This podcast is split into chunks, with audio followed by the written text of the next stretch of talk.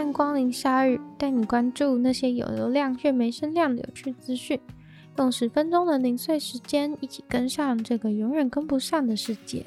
缅甸军政府的保安部队对一位美国记者进行了残酷的折磨，他们打他，赏他巴掌，还把他眼睛蒙住，进行了超过一周的审问。而这位美国记者被放出来以前，被缅甸关了超过三个月。这位被不当对待的美国记者今年四十四岁，叫做 Nathan。他从今年的三月九号被控制，直到六月十五号才重获自由。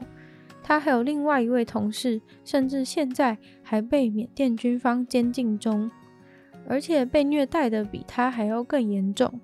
不过，据他所说，监狱里面的人几乎都是各种被虐待。对此，军政府表示，这些人被监禁都是依法行事。记者表示，被监禁的前四天是最惨的，军政府的人会一直打他或赏他巴掌，根本无论他讲什么都会被打。两边的耳朵都被打到耳鸣，颧骨也一直被揍。他不被允许站起来，但也不能站起来。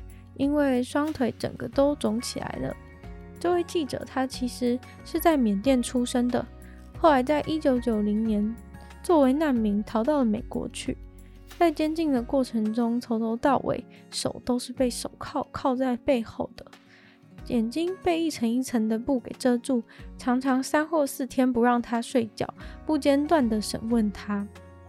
结果到第四天之后，他们发现他们在暴打的这个记者是美国公民以后，他们就停手了。到了第八天，一个上校出现来把他的眼罩拿下来。他的另外一位同事在一个多月前被捕。那位同事的兄弟表示，他上周第一次跟美国大使讲到话。上校想要录下他的证词，问他有什么话要说。但记者表示，他必须要被当人尊重，而且还要律师帮他辩护，他才会回答。结果上校就跟他说，他其实没有被任何罪名起诉，等到外面情况稳定，就会放他出去。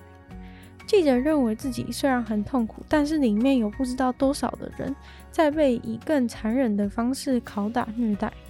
他看到有人皮肤整个都剥落了。而他所在的媒体公司，从他被抓走之后就没有再出版了。但即使经历了这些，他还是说他准备要回复他的工作。真的是用生命在工作呢？只能说逃出来就别再回去了。暴政是不会放过你的。假如今天不是美国公民的话，根本连放出来受访的机会都不会有。捷克的总统对于匈牙利把 LGBT 的内容移出学校教材的事情，他的回应是觉得变性人很恶心，赞成匈牙利的决定。捷克总统其实他时常就喜欢发表一些赞成非主流想法的言论。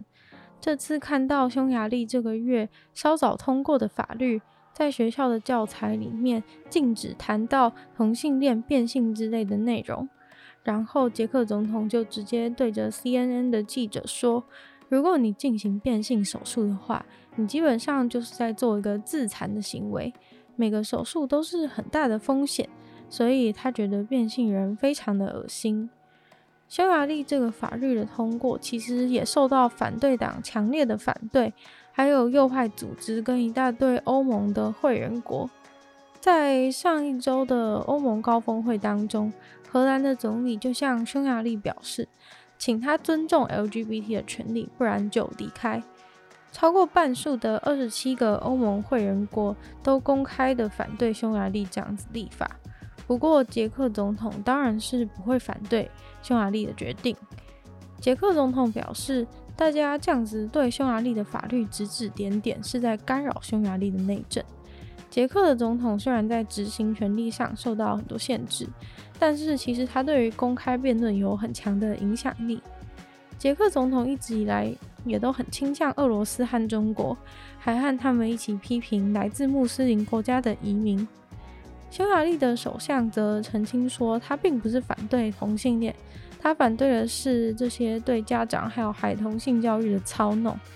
捷克总统又嘴炮说，他同意是因为他完全被什么妇女参政运动、Me Too 啊，或者 Pride 之类的社运搞到快疯了。不过讲这么多，匈牙利如果不撤回他们立下的法律，他们就会受到欧盟最高法院的处理。匈牙利有可能会因此断了来自欧盟的金援资助。匈牙利的现任首相自二零一零年到现在一直都担任首相。而随着时间，他只是变得更加保守，还会时常宣传那些他说是传统基督徒价值，来对抗太超过的西方自由主义。在匈牙利首相在高峰会被警告以前，他还向记者说：“这个禁止 LGBT 教材进入学校的法律，是在确保家长有权利决定他们的小孩要受怎么样的性教育。”一位萨尔瓦多的女人被判了三十年的监禁，因为她堕胎。在经过了十年的监狱生活以后，终于被放出来了。这个女人堕胎严重违反了萨尔瓦多超严格的堕胎禁令。这个女人 Sarah 在二零一二年的十月被逮捕，当天稍早，她流着血到医院进行了治疗。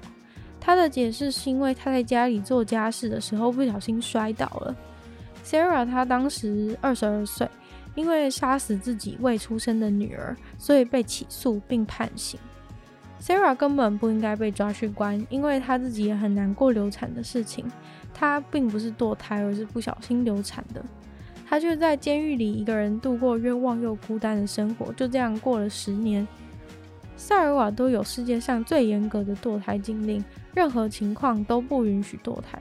即使你被强奸而怀孕，或是孕妇的生命已经因为怀孕受到威胁，也完全不行。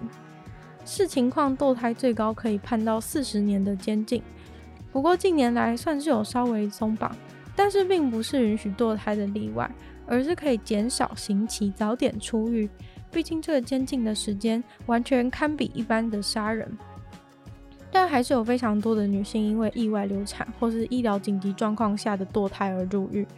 Sarah 其实只是其中一个案例，还有非常多的女人在萨尔瓦多因为意外流产就被关起来了。说实话，应该没什么人敢在萨尔瓦多主动堕胎。被关三四十年，基本上跟精神上的自杀没有差别。当然，有女性团体一直想要推动堕胎除罪化，不过可想而知，在那样子的环境下是非常困难的。在加拿大有一只猫名叫 Dora，它出生就没有肛门，没有办法排便。